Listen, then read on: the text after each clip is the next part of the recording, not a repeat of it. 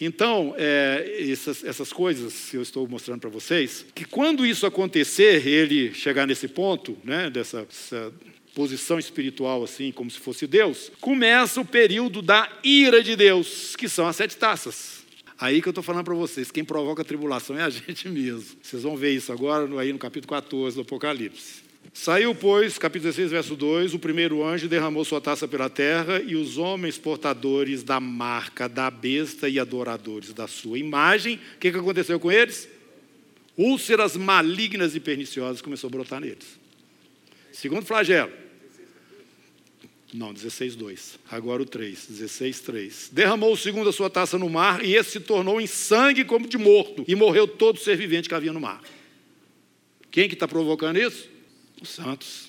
E vamos prestar atenção aqui no terceiro flagelo. Derramou o terceiro a sua taça sobre os rios e nas fontes das águas e se tornaram em sangue. Então ouviu o anjo das águas dizendo: tem anjo das águas, tem anjo da, da, da, da, vegetação, dos rios. Nós vamos ver isso, vou mostrar isso para vocês. Então o anjo das águas dizendo: Tu és justo, tu que és e que eras o santo, pois julgaste estas coisas. Olha a ira aí, ó. Porquanto derramaram sangue de santos e de profetas, também sangue lhes tem dado a beber. São dignos disso. Ouvi do altar que se dizia, cert... olha o altar que se dizia, certamente, ó Senhor Deus Todo-Poderoso, verdadeiros e justos são os teus juízos. Agora vamos lá para o sexto selo, desculpa, o quinto selo.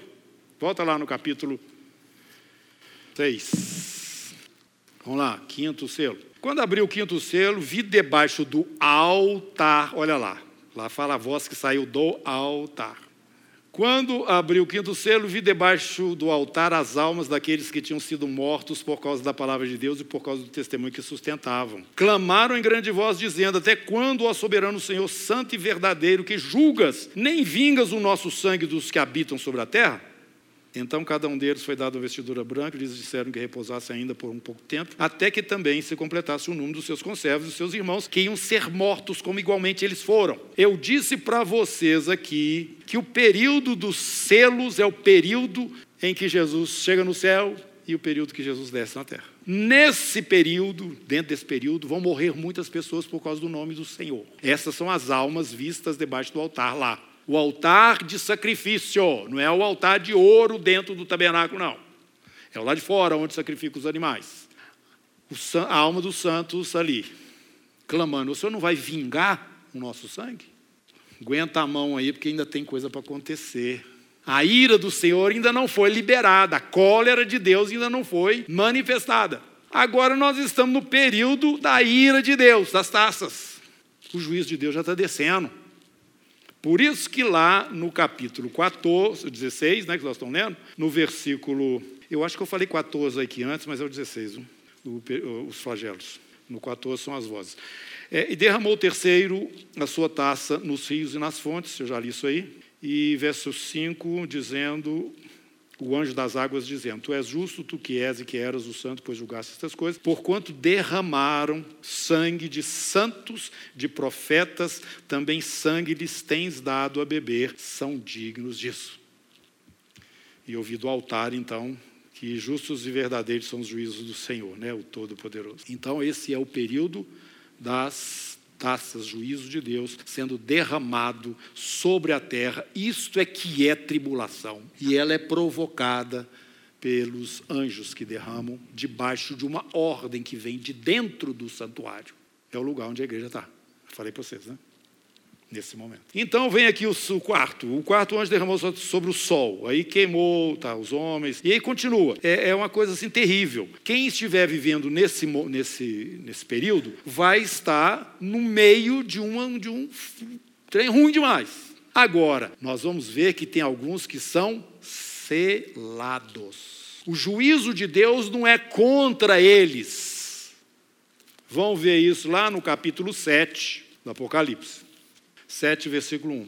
Depois vi quatro anjos em pé nos quatro cantos da terra, conservando seguros os quatro ventos da terra, para que nenhum vento soprasse sobre a terra, nem sobre o mar, nem sobre a árvore alguma. Vi outro anjo que subia do nascente do sol, tendo selo do Deus vivo, e clamou em grande voz aos quatro anjos, aqueles aos quais foram dados fazer dano à terra e ao mar. dizendo: Não danifiqueis nem a terra, para o anjo né, responsável, não fazer isso, nem danificar o mar, nem as árvores, até selarmos na fronte os servos do nosso Deus. Então, esse selo já está presente neles, porque eles precisam de ser preservados na hora que essas coisas começarem a acontecer. E quando que elas começam a acontecer? Nas trombetas, que vem logo a seguir, Abre-se o sétimo selo, são sete trombetas. E eu já expliquei para vocês que as quatro primeiras trombetas, elas vão trazer juízo exatamente na, no mar, na terra, na vegetação, não é isso? Quatro primeiros. Então, não comece ainda esse momento final,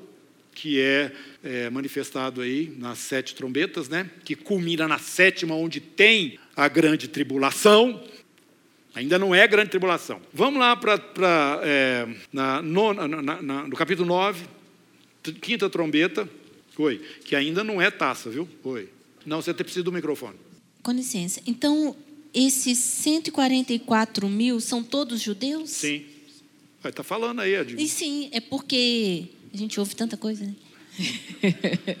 então, esses são judeus, mas podem estar espalhados no mundo. Sim. Ok, só isso, obrigada. É, no capítulo 9 do Apocalipse, nós vamos estar aí na quinta trombeta. Como eu já expliquei para vocês, ela já é parte dos três ais, que são as três últimas trombetas, e onde já começa a pegar as pessoas, e não só o, o, a matéria, né? Inanimada aí, ou a vegetação também. Por aí mesmo. É, o quinto anjo tocou o medo e viu uma estrela caída do céu na terra e foi-lhe dada a chave do poço do abismo. Isso aí é anjo caindo do segundo céu, tá? Para a terra. Ele abriu o poço do abismo, subiu a fumaça do poço como fumaça de grande fornalha, e com a fumaceira saiu do poço e escureceu-se o sol e o ar. Também da fumaça saíram gafanhotos para a terra, e foi-lhes dado poder, como que tem escorpiões da terra. E foi-lhes dito que não causasse dano à erva da terra, nem a qualquer coisa verde. Agora já não é mais com eles, né? E nem a árvore alguma. E tão somente aos homens que não, não têm o selo. Então, aquilo que vem da parte de Deus como juízo e ira nunca está sobre o povo dele, ou aqueles que, que guardam o testemunho dele, objetivamente sobre a terra. Mas são esses 144 mil que vão entrar dentro desse momento pior que existe. Tá? E, e, vão fazer parte desse grande número dos santos da tribulação. Mas vai haver, irmãos, para dentro de Israel vai acontecer coisas assim maravilhosas ou terríveis, será, nesse, nesses momentos finais, porque o ponto de convergência de tudo é Jerusalém, é Israel mesmo, desta volta de Jesus. Ele vai voltar ali no Monte das Oliveiras, vai colocar os pés. E o último flagelo, que é o sétimo, capítulo 16, vamos voltar lá, vou pular uns aqui. Estou pulando aí uns. É, flat Presta atenção numa coisa muito interessante aqui. Então derramou o sétimo anjo a sua taça pelo ar, saiu grande voz de onde? Santuário. Eu, eu já falei, corrija sua Bíblia se está igual a mim aqui. Falando o seguinte: do lado do trono saiu uma voz, saiu grande voz do santuário, ao lado do trono, como se o santuário estivesse à direita ou à esquerda do trono. Tá certo? Que dá a entender aí o texto? Não é isso? É. Não, não é ao lado, não. Eu estou falando que não é. Quando você vai lá para o texto original, você vai ver que não dá para você. Isso é deu uma interpretadazinha. Mas quando a gente vai vendo o Apocalipse e a geografia do céu, essa voz sai de debaixo do trono, porque é debaixo do trono que está o Santo dos Santos. Viu, gente? É debaixo do trono dizendo o que? Feito está. Está resolvido, está finalizado. Sobrevieram relâmpagos, vozes, trovões e ocorreu grande terremoto, como nunca houve igual desde que a gente sobre a terra. Tal foi o terremoto forte e grande. Esse, último, esse é o último momento antes de Jesus brotar no céu e descer. Tá? Esse é o último flagelo que é derramado, e esse flagelo provoca um terremoto que nunca houve na terra. Esse terremoto vai mexer com a crosta do planeta, vai alterar a geografia das nações. É mesmo? É. Capítulo 14 de Malaquias, Zacarias. Vamos lá? Não, não vai planar, não. Vai, tudo não. Vai mexer, vai mexer. Tá? Zacarias 14. Olha a vinda de Jesus segundo o nosso irmão aí, o profeta Zacarias. Eis que vem o dia do Senhor, capítulo 14. Eis que vem o dia do Senhor, em que os teus despojos se repartirão no meio de ti. Porque eu ajuntarei, isso aí é o Armagedon, gente. Eu ajuntarei todas as nações para a peleja contra Jerusalém. Isto é o quinto flagelo sai da boca do dragão, da besta e do falso profeta, três espíritos imundos semelhantes a rãs, que vão ajuntar as nações da terra para o conflito do Armagedon. Quinto flagelo, ou melhor, sexto flagelo. Então, olha aqui sob a visão do profeta Zacarias um momento de guerra mesmo. Né? Eu ajuntarei todas as nações para a peleja contra Jerusalém. A cidade será tomada e as casas serão saqueadas e as mulheres forçadas. Metade da cidade sairá para o cativeiro. Olha, o anticristo vai conseguir fazer um, um barulho grande lá. Mas o restante do povo não será expulso da cidade. Então sairá o Senhor e pelejará contra essas nações, como pelejou no dia da batalha. Apocalipse, novamente, capítulo 19, do versículo 11 até o versículo 21. É esse momento. Saiu o Senhor para pelejar. Naquele dia estarão os seus pés sobre onde? Monte das Oliveiras. É um absurdo, eu acho absurdo. Esse pessoal vai em Israel e fica falando tantas coisas, em cima do Monte das Oliveiras. Estava lá, né? Vocês foram aí. Aí, falar nisso, no final do ano, nós vamos de novo, viu, gente? Passando pela Jordânia, nós vamos para Israel na segunda quinzena de, de novembro. Está sendo, se você quiser ir com a gente, já vai separando a data. Mas eu acho um absurdo os cristãos ir lá para Israel e não botar o pé lá e olhar, gente, esse lugar aqui é o Monte das Oliveiras. É aqui que Jesus vai botar o pé. É daqui que Jesus subiu para o céu. E fica lá fazer, falando outras coisas. Eu vou contar uma experiência para vocês, eu tô, fico indignado com isso. Eu estava lá em Israel uma vez, exatamente no lugar que é o jardim da, ali que Jesus esteve, Getsemane, olhando para a cidade, tá? e tivemos lá um momento com os irmãos. E um dos irmãos pegou a palavra e começou a ministrar. É, e falava de tudo, passava na Bíblia, para lá, para cá, e a angústia na minha alma subindo. Meu Deus, será que não vai falar nada? Que nós estamos exatamente no lugar onde Jesus vai pisar? Que ele vai entrar naquela porta ali e ele não vai falar. E não falou. Eu fico, não, não consigo, não consigo. Quando você chega lá, você põe o pé lá, é aqui que Jesus vai voltar. Gente, isso é maravilhoso. Vocês não acham, não? Ou é só eu estou viajando? Quê? Exatamente. Olha o que, que Zacarias está falando aqui. Os seus pés estarão sobre o Monte das Oliveiras, de frente de Jerusalém para o Oriente, o Monte das Oliveiras. Olha o terremoto que nós vimos lá o monte que está de frente de Jerusalém para o Oriente, e o Monte das Oliveiras será fendido pelo meio para o Oriente e Ocidente, e haverá um vale muito grande, metade do monte se apartará para o norte, outra metade para o sul. Fugireis pelo vale dos meus montes, porque o vale dos montes chegará até Azal, sim fugireis como fugiste do terremoto nos dias de Uzias, rei de Judá. Então virá o Senhor meu Deus e todos os santos com ele. Acontecerá, né? olha gente, até, fala até como é que vai ser o tempo Serviço de meteorologia celestial funcionando agora. Olha aqui que estava. Naquele dia. É... Não, peraí, peraí. Acontecerá naquele dia, seis, que não haverá luz, mas frio e gelo. Mas será um dia singular, conhecido do Senhor. Não será nem dia nem noite, mas haverá luz à tarde. Que coisa maravilhosa, né? Que precisão profética. Isso está no Antigo Testamento, está nem no Apocalipse e nem numa referência do Novo. Naquele dia também sucederá que correrão de Jerusalém águas vivas, metade delas para o mar oriental e outra metade para o mar ocidental. No verão e no inverno sucederá isso. Ezequiel já fala isso mesmo, que lá de Jerusalém já vai sair um, um ribeiro passando ali pelo vale de Cedron e vai chegar lá dentro do mar morto e vai tornar as águas do mar saudáveis. Nossa, gente. É, eu gosto demais, aleluia. O quê? É, essa tradução aí. Isso. Glória a Jesus, glória a Jesus.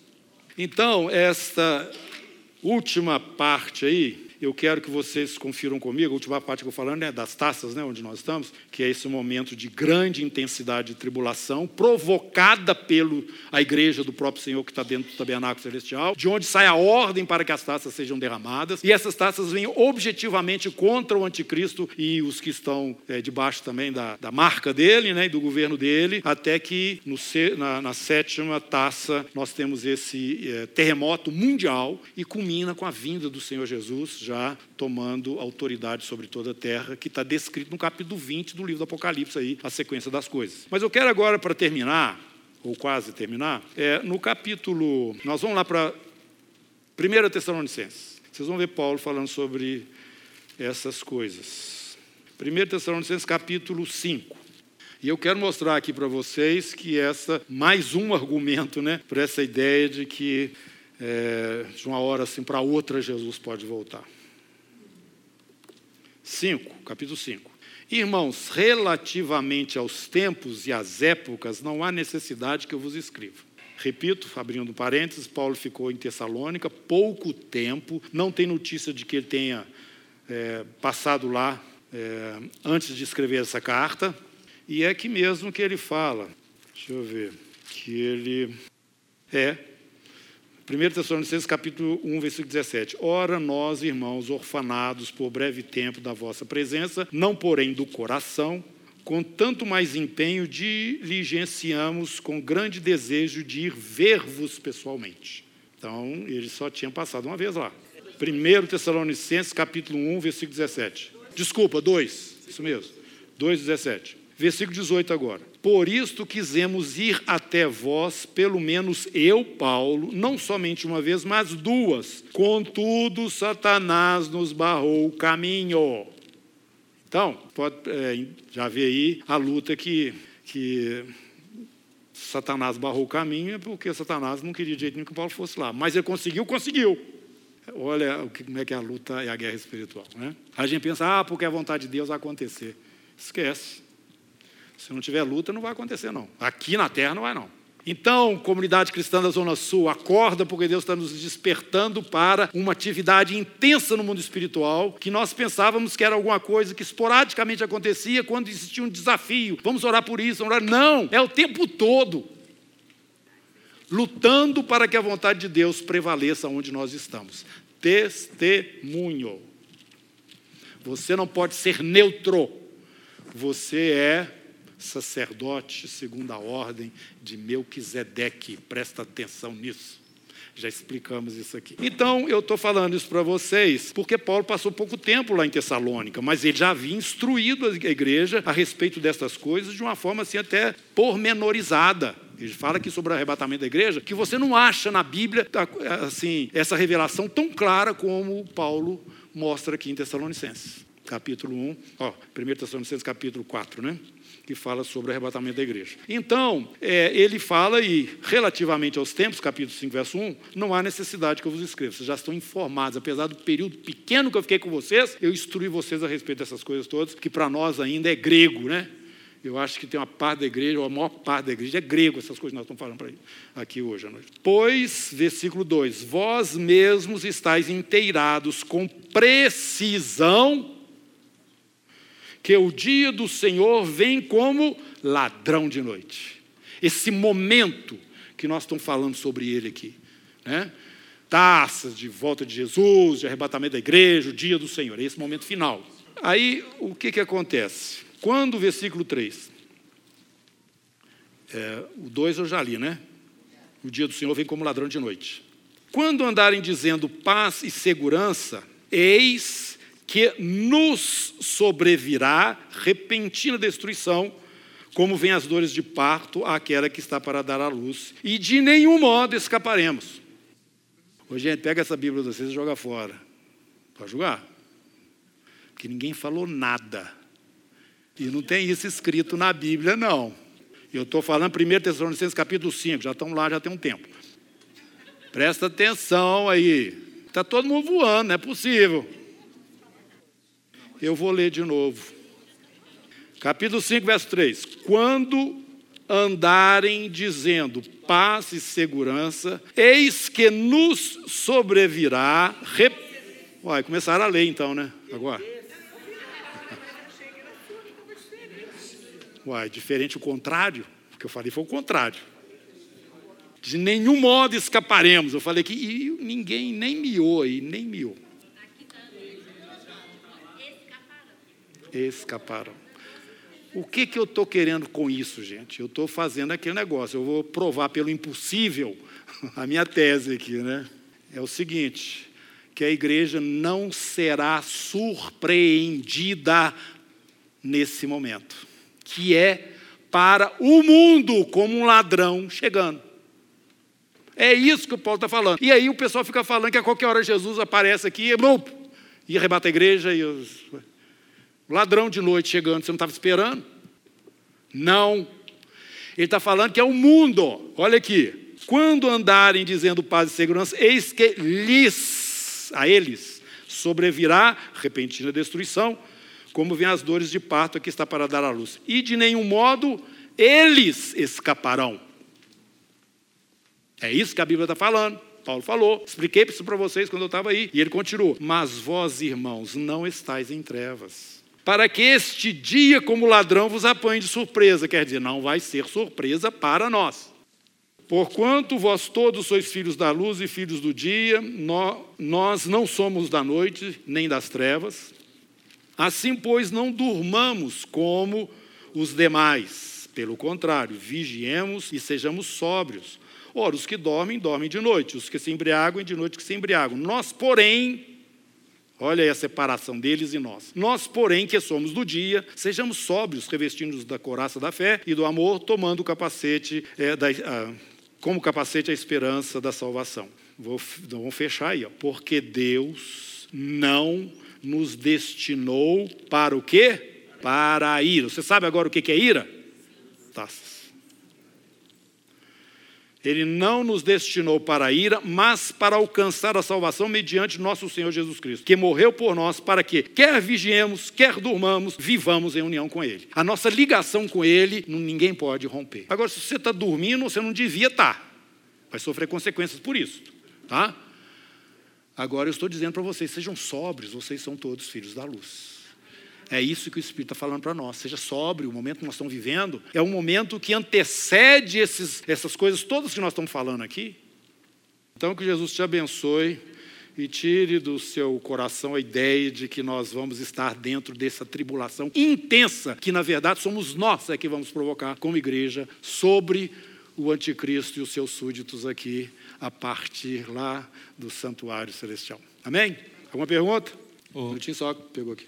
O Neif, quando você falou aí desse momento lá em, no Monte das Oliveiras, é, fiquei vendo ali na frente, né? Você tem a cidade e você tem também é, o templo, uhum. né? O templo está lá na frente e ali naquele ponto que está a Porta Dourada, Sim. que é onde Jesus Cristo, né? Aí que eu, eu vou te fazer a pergunta. Aí, inclusive, tem um cemitério tem. ali naquela parte. É o seguinte nesse momento que Jesus voltou ali, é, é, Satanás tá sendo, né, foi totalmente destruído ali, porque Jesus já voltou e instalou a, a, igreja dele. Quando ele voltou, quando ele pisou a terra, ele colocou né, o templo dele aqui. Vai começar o milênio, não é sim, isso? Sim. É, e por que Jesus vai entrar ali, sendo que esse templo está profanado? É, esse templo está profanado, porque foi ali que o anticristo sim. subiu ali no, no santuário e pediu adoração. Por que, que, por que, que Jesus vai entrar ali? Olha, eu não sei, porque a Bíblia não fala isso diretamente, né? a gente pode inferir. Mas quando ocorreu aquele fato lá do Antíoco Epifânio, que deu até aquela festa que foi incorporada no calendário de Israel, é, é do período dos Macabeus, a festa de Purim, né? Hanukkah, eu sempre confundo ela com Hanukkah. O Hanukkah foi exatamente o período que eles precisaram, os nove dias, para a purificação do templo. Pode ser que haja esse mesmo processo. Nós vimos lá em Daniel que bem-aventurado aqueles que é, vão até 1290 dias, né?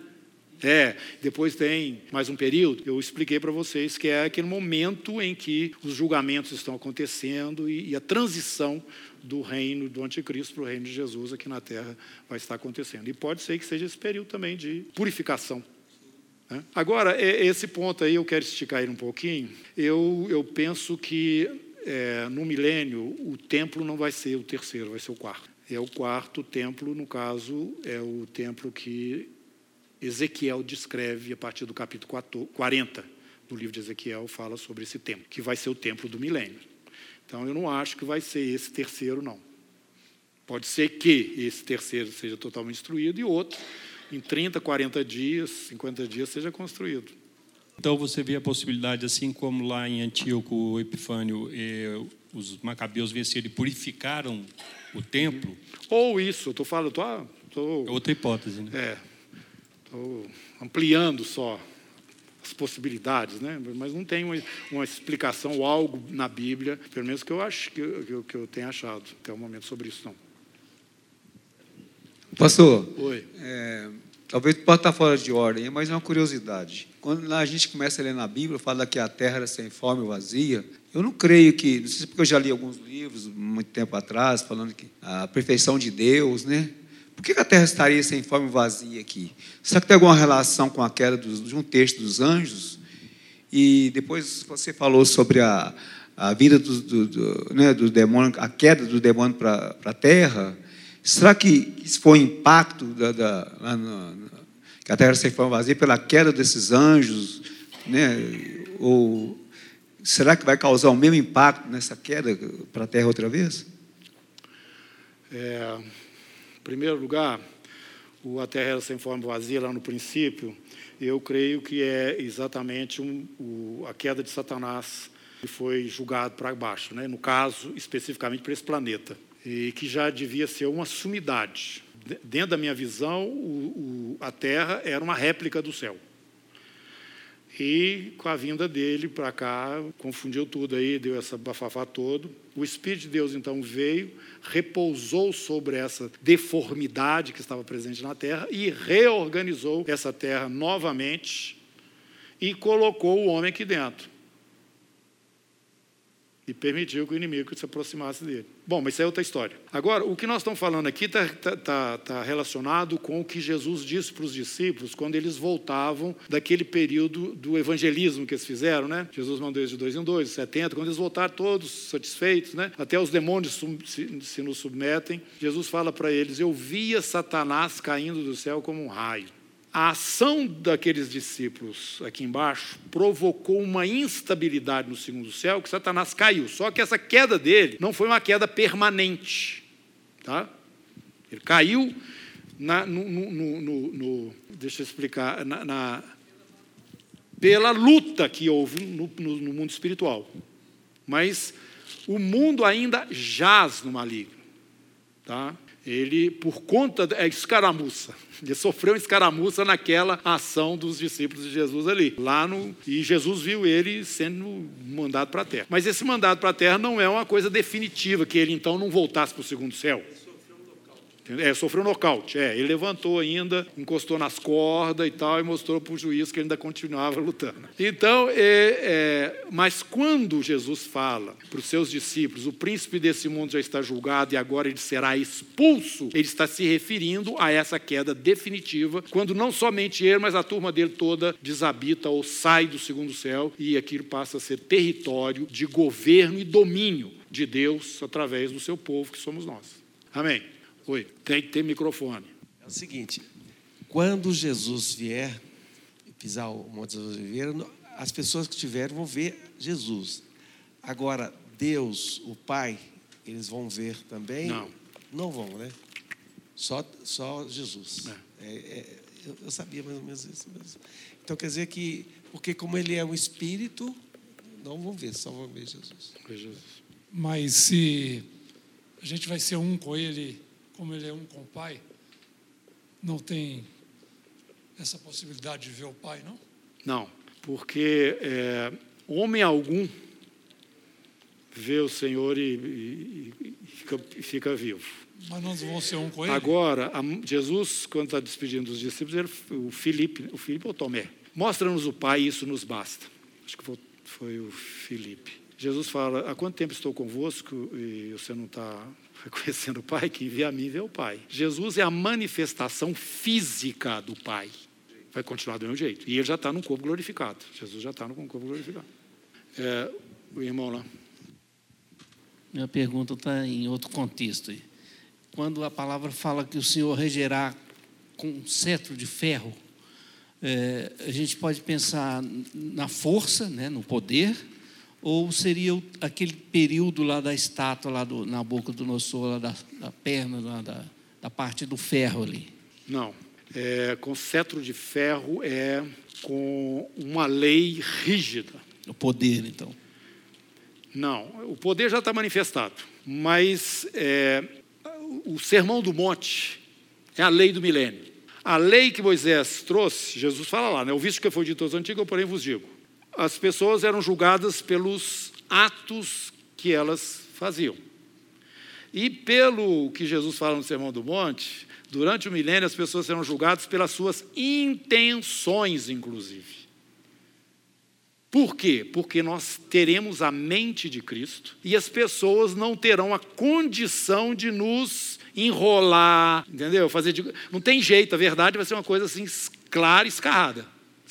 Nós vamos saber que está lá na cabeça do cara que está pleiteando qualquer causa que nós estejamos julgando, estejamos julgando. E a lei é rígida. Seria a rigidez da lei. Sim. Maior. Não sai fora dela não, porque vai morrer. Uhum. É o que a Bíblia fala. Então, durante esse período milênio, não vai ter espaço para as pessoas. Deixa eu explicar um detalhe. Esse negócio pode ser esquisito, né? Assim a gente fala. Essa rigidez durante o milênio pode tirar a beleza, já que nós somos tendenciosos para o erro, né? É, do, o negócio é muito bom, mas é muito estreito. Eu fico oprimido, né? Não, não vai ser assim, não, gente. É, o que vai ocorrer é o seguinte: esse, esse peso que nós sentimos do mundo espiritual que você vive agora, que você luta, as coisas são difíceis, a terra não produz direito, você tem, você tem que suar, entendeu? Isso desaparece. Não vai ter demônio te cutucando, não vai ter mundo te instigando. Entendeu? O único problema que vai existir nesse momento é que o pessoal vai estar nesse corpo como nós estamos. Agora, este corpo, ele tem as suas necessidades, certo? Que as necessidades normais. Qual que é o problema da carne? O problema da carne é que ela não tem limite.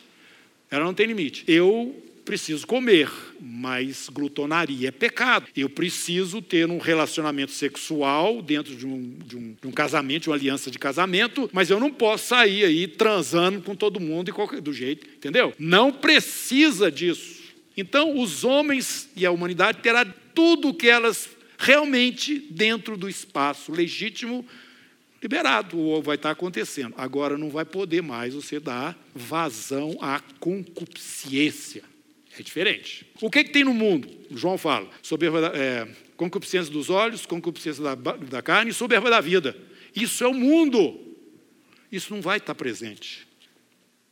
Não vai estar presente mais. Não vai ter coisa para você ficar cobiçando, não vai ter coisas para você ficar é, é, querendo pisar nos outros para aparecer mais. O sistema não vai favorecer isso, essas coisas.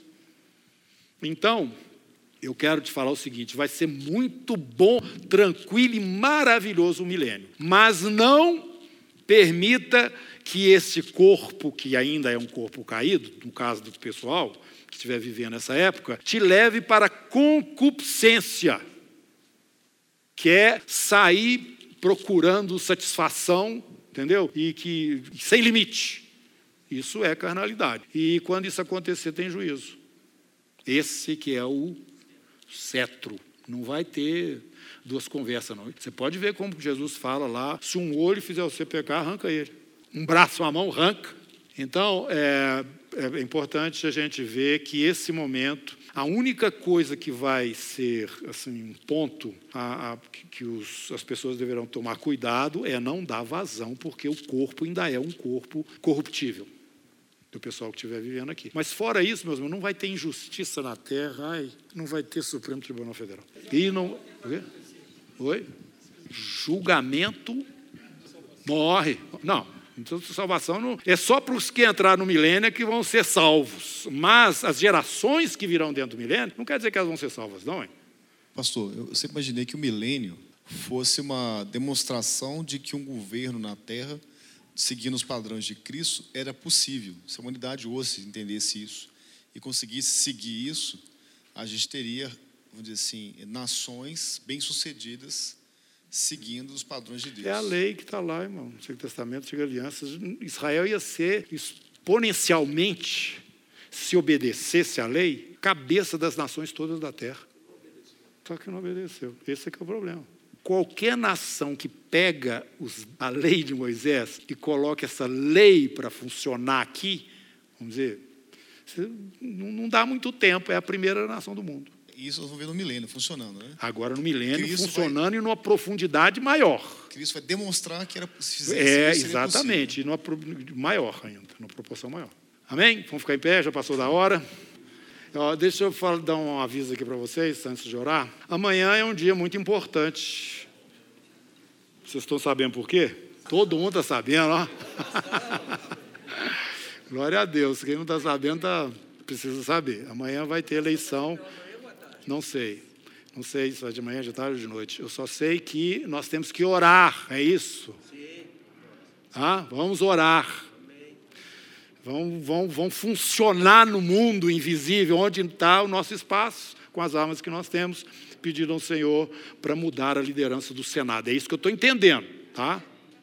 Mas, se você entende diferente, não tem problema, ora a si mesmo para que o melhor aconteça. Amém? E nós tenhamos um Brasil. Ah, e de 8 às 20, presencialmente, a comunidade vai estar aberta. Você precisa passar por aqui pelo menos uns 10, 15 minutos, um momento do dia, entre as 8 da manhã e as 8 da noite, tá bom? E amém, irmão, muito bom. Nem uma hora vocês puderam vigiar conosco, nós temos é, a, a quarta-feira esse ano como alguma coisa assim de, de, de grande sentido para nós. Nós temos que entrar no mundo espiritual e funcionar dentro disso tudo que nós estamos aprendendo aqui. Não é mesmo? Amém. Senhor Deus, nós te agradecemos em nome de Jesus, Senhor, pela palavra do Senhor, pelo consolo, da esperança, da glória e, e também, ó Deus, pela alegria que sentimos de fazer eh, que essas coisas fazem com que Satanás fique desesperado lá. Ele não queria que a gente soubesse dessas coisas, Senhor. A esperança da glória, aquilo que nos aguarda, porque ela vem nos fortalecendo a fé e dando-nos, ó Deus, a expectativa de coisas maravilhosas do Senhor, que é o nosso Deus. Portanto, Senhor, nós te pedimos que o Senhor renove a unção do teu Espírito na vida dos teus filhos e filhas que estão aqui nesse ministério e também estão espalhados aqui nessa cidade, no mundo inteiro, e que buscam a tua face, ó Deus, com um coração íntegro e sincero. Nós te pedimos que essa manifestação sobrenatural do Senhor sobre a terra, na tua igreja, seja visível, ó Deus, nos próximos dias e na introdução mesmo deste ano que começa. Nós queremos, ó Deus, estar experimentando diariamente a manifestação do Senhor através de nós, onde nós estivermos. Muito obrigado por essa noite e por tudo que o Senhor nos deu até agora, em nome de Jesus. Amém. Deus abençoe.